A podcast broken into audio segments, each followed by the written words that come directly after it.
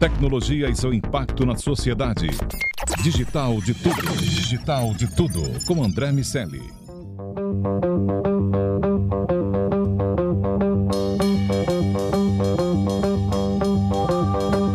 Salve, salve habitantes da sociedade digital, sejam muito bem-vindos. Começando mais um Digital de Tudo. Você vem com a gente aqui nesse podcast da Jovem Pan e nessa próxima meia hora o assunto é o C-Level e a tecnologia. Comigo, meu amigo Iago Ribeiro. Tudo bem, Lago? Tudo bem sim, André. Vamos nessa. Vamos nessa. O convidado de hoje é o Pedrão Cardoso, diretor de marketing digital e inovação da Reserva. Pedrão, seja muito bem-vindo ao DDT.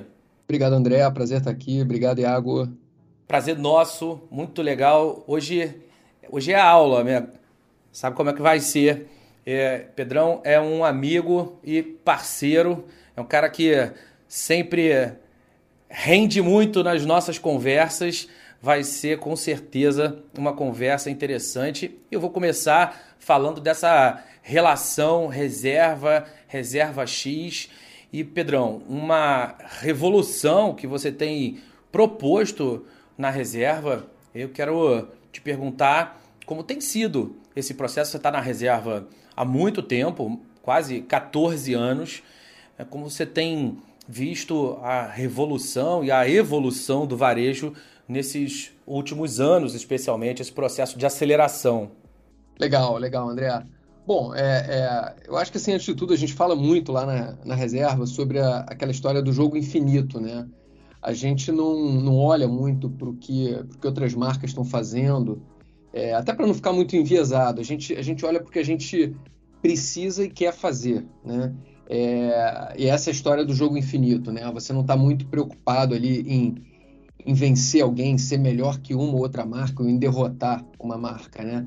É, é como é que a gente pode inovar, pensando sempre no nosso cliente, e alongar a, a existência da marca, né? De uma forma é, bacana para a comunidade, para o cliente, para nós mesmos, né? E, e aí com isso vem todas essas inovações, seja no produto, seja no varejo, no marketing. Então a gente, a gente segue um pouquinho aí essa, seja no NFT, blockchains, etc., né? segue um pouco essa máxima da, da Ayn Rand, né, que ela dizia que o, o, homem criativo ele não é motivado pelo, pelo desejo de, de vencer os outros, né? Ele é motivado pelo desejo de criar e, e inovar. Então é, é, um pouco por aí, é a história do, do jogo infinito que a gente joga na reserva. Pedro, eu queria entender um pouco mais agora, né, voltar para o começo da tua trajetória. Né? Você, você vem, é, você hoje atua né, numa cadeira como Digital CMO na reserva, é, mas você tem uma trajetória que passou por agência, começou no design. Conta um pouco para a gente como foi essa escolha lá atrás da faculdade que você fez e como é que essa, desenho da tua jornada foi se construindo ao longo do tempo. Beleza. Eu sempre atuei e me interessei muito é, pela fronteira entre ciência, arte e negócios, né? esse, esse tripé. E, e a inovação ela mora ali. Né? É, a tecnologia, o design, as finanças, eles são, são meios e alavancas para a inovação. É, e lá atrás, há 20, 20 e poucos anos, eu, eu, quando eu escolhi o curso que eu, que eu faria, é, acabei escolhendo design na, na PUC, com especialização em comunicação visual, Hoje, até estava brincando com o André, hoje eu teria feito um, um curso tipo um Science and Arts do MIT, é, mas naquela época no Brasil, final dos anos 90, ali na virada do, do milênio, o que tinha, que mais se aproximava a isso era, era o curso de design na, na PUC Rio, né? Então eu, eu me formei ali e comecei a, e comecei a trabalhar, entrar em contato com que.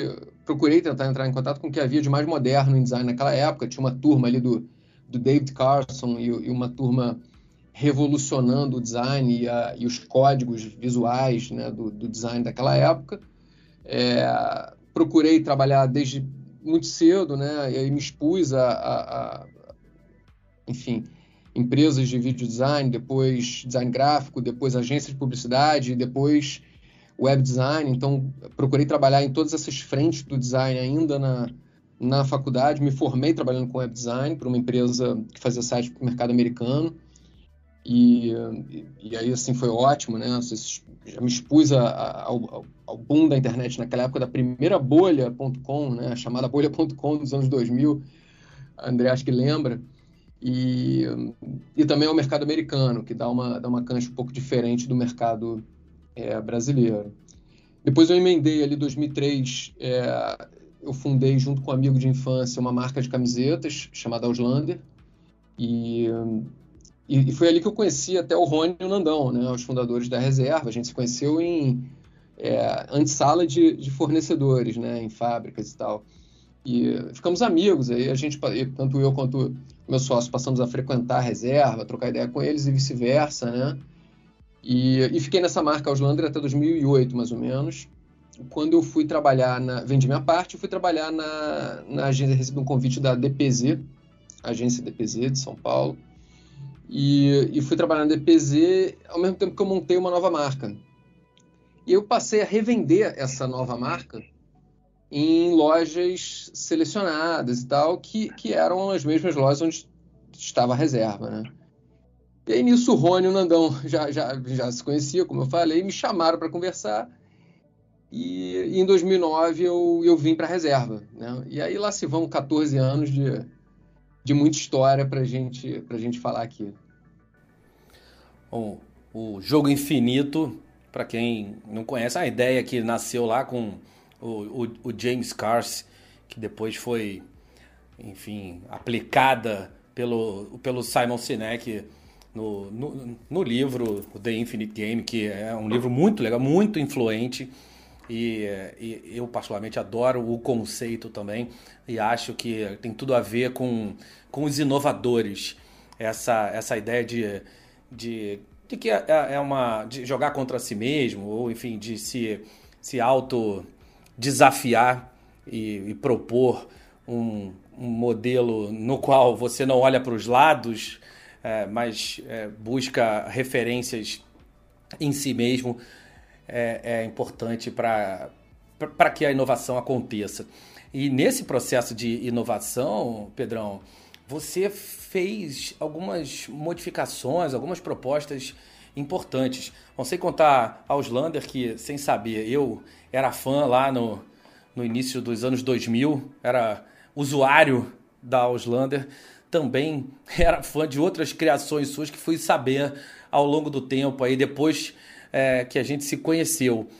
É, você tá, é pai ali da Reserva Gol, ou um dos pais, quero entender direito essa história, e agora da Reserva X.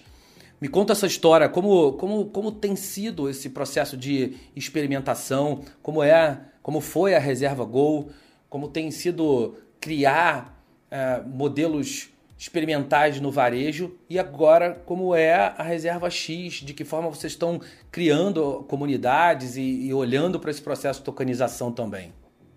Legal. Ali por 2000 e 2016 mais ou menos, né, a gente tinha um negócio de calçado, que era um negócio que tinha. Ele ainda era pequeno porque a gente sabia que podia ser. Né? O setor de calçados hoje é um setor de cerca de 25 bi de reais, né? um mercado grande no Brasil. É, e a gente sabia que estava subaproveitado na reserva. E aí o Rony ali me convidou para tocar a, a, reserva Gol. Na época não tinha nem esse nome, era reserva para calçar. E, e a gente começou a tocar mirando é, é tentando olhar que tipo de inovações a gente podia fazer na linha, né? E, e aí começamos a mexer em tudo, né? É, é, a gente modificou completamente os calçados, começou a trabalhar com novos materiais. A gente acho que foi a primeira marca a fazer um calçado de neoprene no Brasil, que a gente batizou de Neo, e, e explodiu logo ali nos primeiros meses, né? Então foi aquele, foi aquele gol ali que, que, que quase que financiou o resto, né? Das inovações que viriam pela frente. E aí a gente foi fazendo várias mudanças que são sutis, né? Essa coisa da inovação, é, é, ela também tem um, uma coisa do detalhe, né? Você vê, é, quando a gente chegou ali, os calçados eles eram chamados é, pelo, pelo, pelo código que sai da fábrica, RSV 233, o outro calçado chamava RSV 107, né, e tal. E aí na inova... a gente começou a pensar, poxa, cada calçado tem que ter um nome, né? Ele é feito com carinho, ele tem uma história, ele tem bastidores, ele tem tem história, literalmente, ele tem intenções, ele tem sonhos, ele tem uma série de coisas ali por trás daquele, daquele calçado, né? Como uma, uma série do Netflix, como uma novela, enfim. E aí a gente começou a, de fato, batizar os calçados. É, e isso, isso começou a mudar tudo, né? O Nel foi o primeiro que ganhou o nome, depois a gente começou a, a, a literalmente batizar calça, os calçados e até hoje é assim. E aí nasceram vários hits, né? O, o Nel, o Astral, o Hero, que é um calçado que durou 15 meses para ser feito, a sola, a gente ficou desenhando a sola pacientemente. Assim, eu consigo explicar cada milímetro da sola para você com. com é, que aqui o podcast é roots, como disse o Iago, mas se a gente tivesse é, apresentando, a gente estaria falando de cada ângulo, cada design, cada detalhe é, do Hero, que é um calçado que demorou quase um ano e meio para se fazer, né?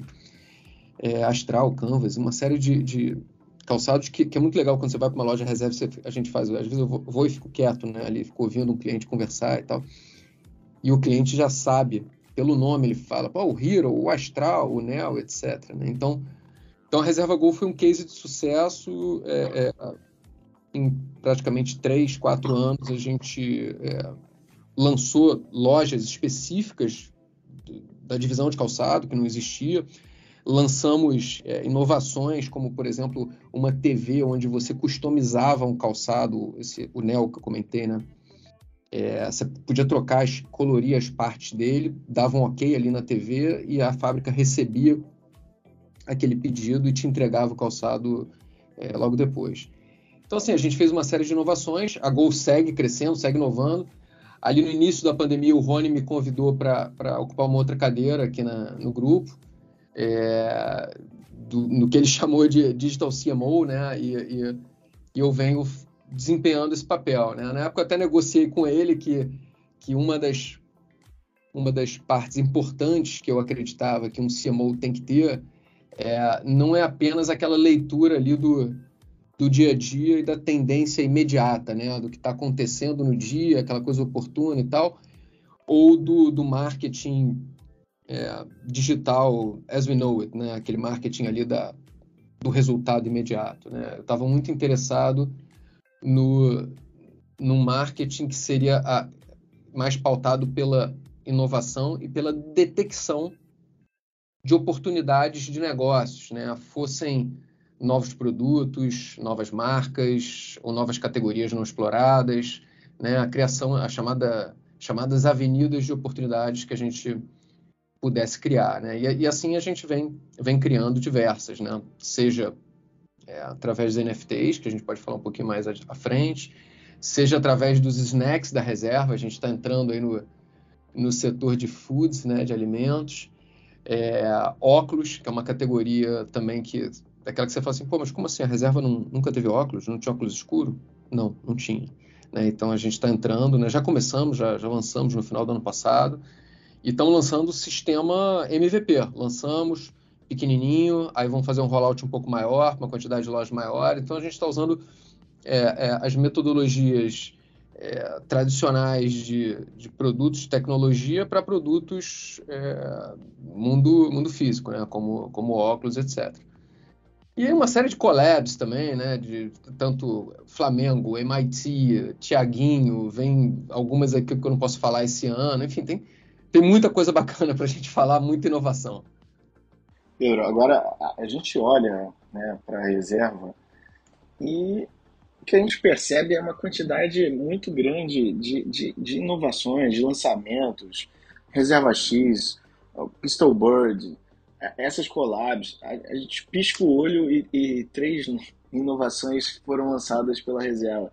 Eu queria especificamente entender com você sobre essa detecção, sobre no teu dia a dia, é, a gente, a gente pensando até em processos talvez que você tenha, do que você consome, daquilo que você se conecta, de onde você, do que você investiga, é, de onde está vindo justamente essa inspiração, essa conexão para esses testes, esses, esses modelos de MVP que vocês vão lançando, escalando para esses processos que vão se transformando ao longo do tempo e criando essas avenidas. Como é que começa essa detecção de sinal hoje em dia para vocês lá na reserva?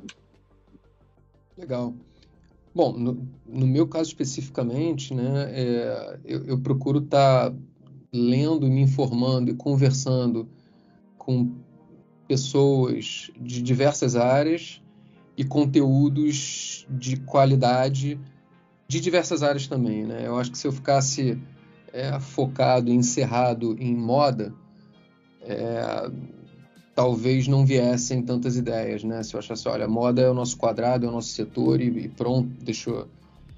Eu acho que a gente, ou pelo menos no meu caso, eu não, não teria tantas ideias. Então eu procuro estar olhando e conversando sobre tudo, né? Sobre economia, negócios, é, e aí tecnologia, quando você vai para uma, vai se informar através de uma MIT Tech Review, por exemplo, é um, né, um, é um suco de sabedoria e conhecimento, você vai ali, você começa a ter um pouquinho de, de várias indústrias e, e, e, eu acho que uma segunda parte importante, né, Iago, disso, além de você se, se expor a, de, a diversas indústrias, pessoas, empreendedores e tal, é, é refletir um pouquinho sobre isso, né? É, às vezes aquele momento que você para e fica pensando, né? Cara, como é que esse negócio aqui que está acontecendo nesse canto do mundo ou nessa outra área, como é que eu poderia talvez adaptar isso para o meu negócio? Ou como é que o meu negócio inevitavelmente será impactado por isso, né? E, e acho que foi mais ou menos por aí que a gente acabou é, entrando na, na na Web3 e blockchain, fazendo os NFTs, né? Quando a gente percebeu que, que era, um, era inevitável, né? A, o advento das, da tecnologia da, da blockchain, ela, ela, ela será onipresente, né? Será onipresente e será praticamente invisível, né? De certa maneira. Então a gente, é, eu acho que é por aí. Respondendo a tua pergunta original, é, é, é, é se expondo a conteúdo de qualidade, é, assuntos diversos e refletindo sobre isso e sobre a tua atividade. Pedro, quando você inova, evidentemente você se expõe aos erros. Ah, não tem como um processo estar absolutamente desassociado do outro. De que maneira vocês, vocês lidam com os erros na reserva?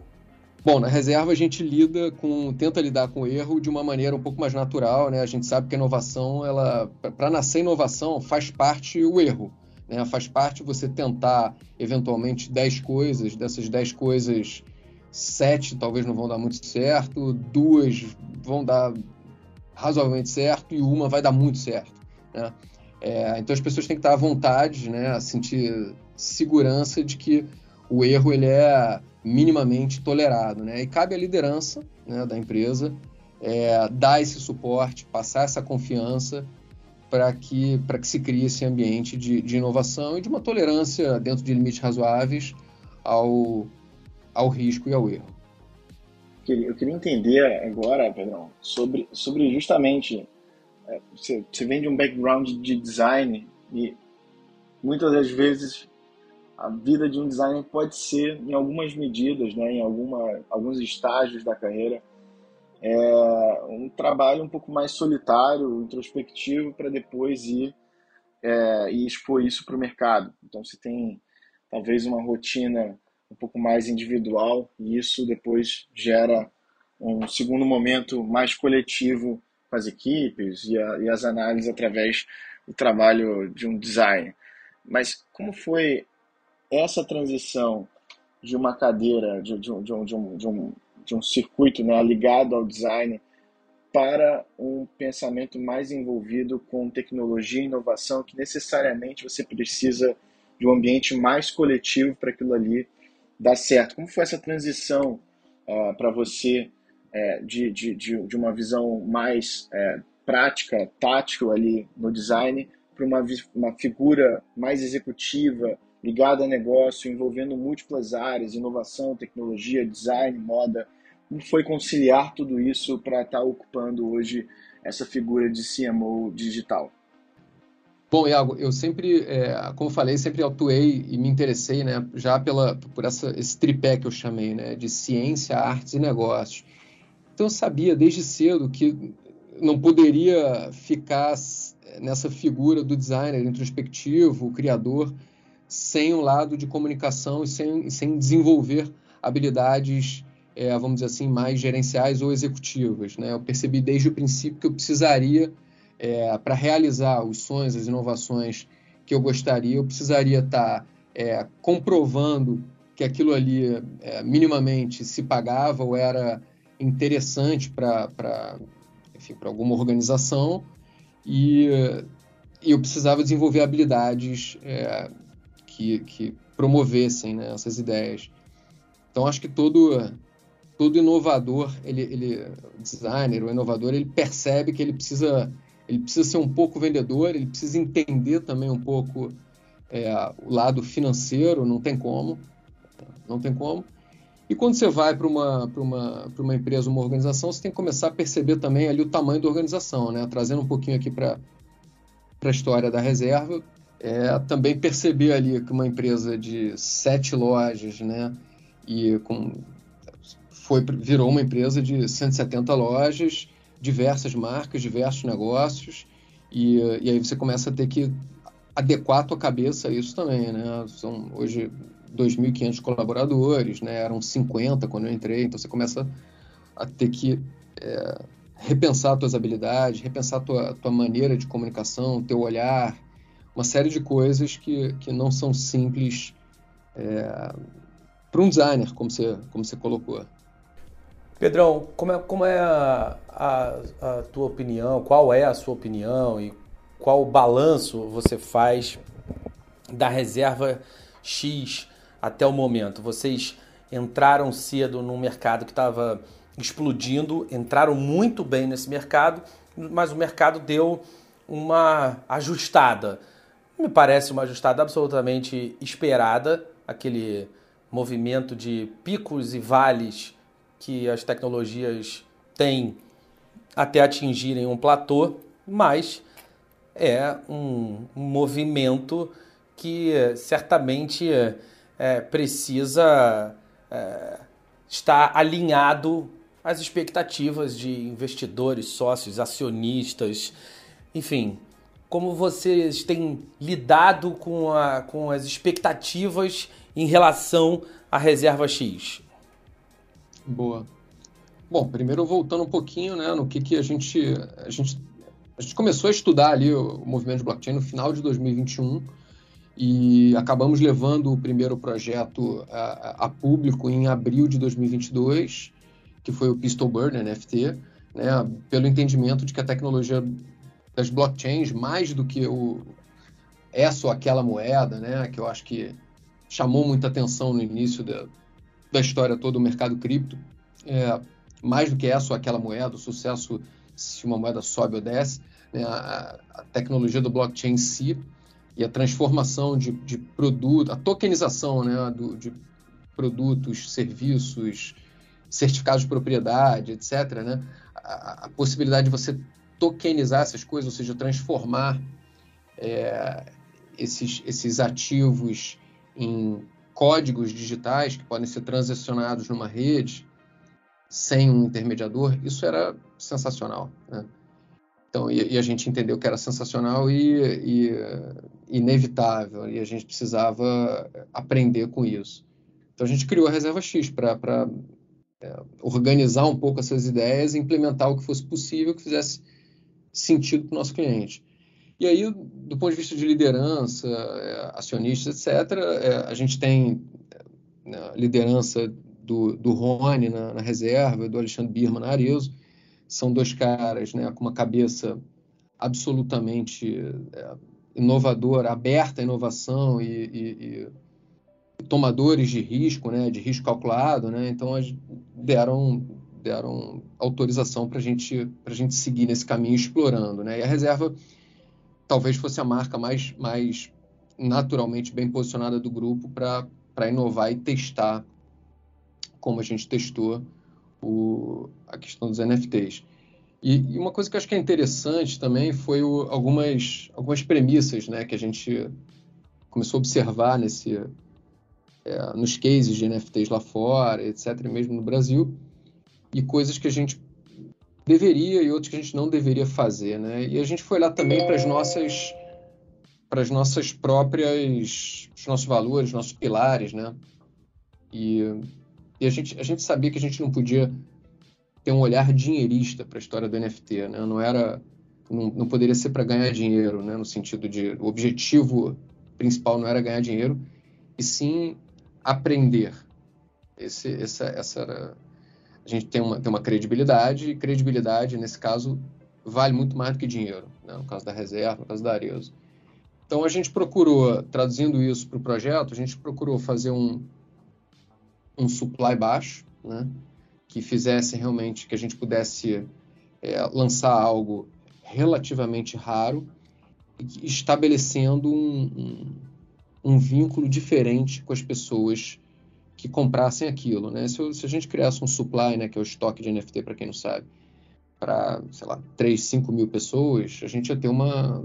ia ser muita gente né, para a gente trocar, conversar e, e aprender. Então a gente fez algo menor, de 400, 500 pessoas, é, fizemos um roadmap é, claro, né, com uma proposta de valor ali, deixando claro o que a gente ia entregar, e, e também com, os, com os, o que a gente chama de over-deliver, né, fazendo entregas surpresas ao longo do, do tempo para essa comunidade. Então, essas coisas foram norteando um pouco da nossa, da nossa relação com o público, e, e a gente foi construindo junto. E depois que é curioso também, é legal dizer, André, depois que a gente vendeu, comercializou né, os NFTs, eles tiveram também as vendas secundárias, etc. A gente segue em contato com a, com a comunidade de, de holders, né, que são os donos dos NFTs.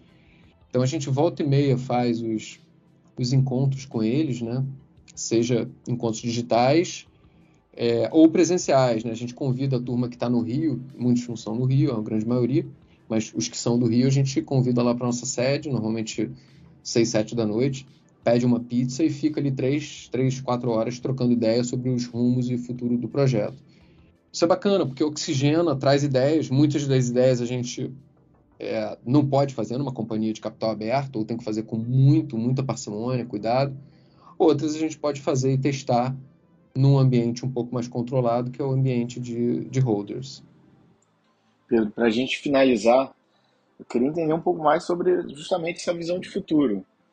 Onde é que vocês estão mirando agora, próximos passos? A gente tem uma série de tecnologias emergentes e que a gente percebe é que a reserva ela vai estar, tá, ela tenta sempre nadar na crista da onda de tudo que está surgindo de novo e produtizar isso, criar valor isso para a comunidade de vocês. O que, que você está vendo quais são os próximos passos e as pistas do que a gente observa para o futuro da reserva? Pô, muito legal. Bom, tem diversas frentes. Né? Primeiro, assim, a gente está desenvolvendo é, a nossa marca feminina, a versão feminina da, da reserva, que é a Reversa. Estamos é, acelerando ela esse ano. Estamos desenvolvendo algumas outras marcas aqui no grupo, né? A própria Oficina, que é uma marca um pouco mais casual chic nossa, tem workwear, vamos dizer assim. Temos também a, a BAL, né, uma marca São Paulo, uma digital native brand, né, uma, uma marca que, não, que nasceu e não, não tinha lojas, né, a loja era basicamente os meios digitais. É, isso do ponto de vista de, de marca. Né? Agora, do ponto de vista de tecnologia, a gente tem alguns projetos super interessantes no forno, né, do que eu posso do que eu posso falar, a gente já está usando a tecnologia de inteligência artificial na criação de algumas estampas e na criação de textos descritivos dos produtos do site. Né? O que é maravilhoso se você pensar, porque a gente hoje tem cerca de 10 mil produtos ativos no nosso site, né? somando todas as marcas nossas. E você pegar um ser humano para repetitivamente ficar criando é, textos de produtos, é uma coisa que não é muito, né? Não é o melhor trabalho do mundo, por, por mais que seja prazeroso, em alguma medida fica repetitivo e fica um pouquinho chato, né?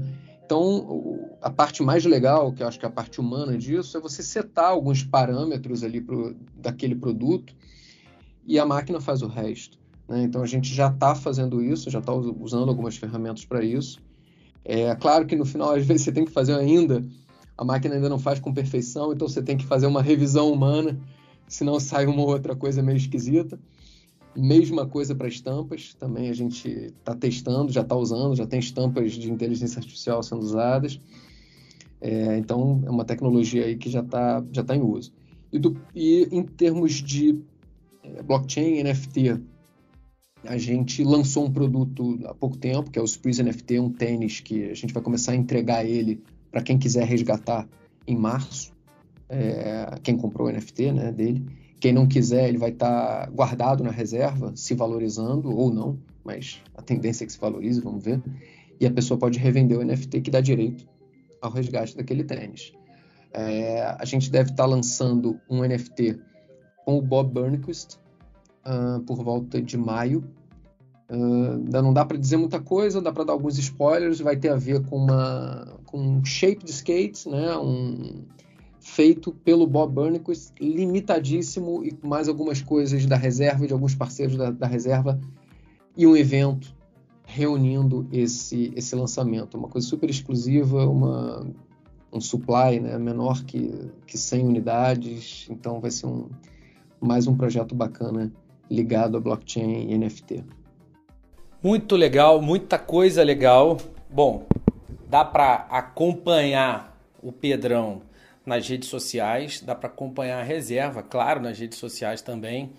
Dá para acompanhar lá na MIT Tech Review, Pedrão publica por lá e que uh, com quem a gente lá na MIT Technology Review tem uma collab também e evidentemente a gente vai aqui na Jovem Pan, no Digital de Tudo, uh, manter a galera atualizada.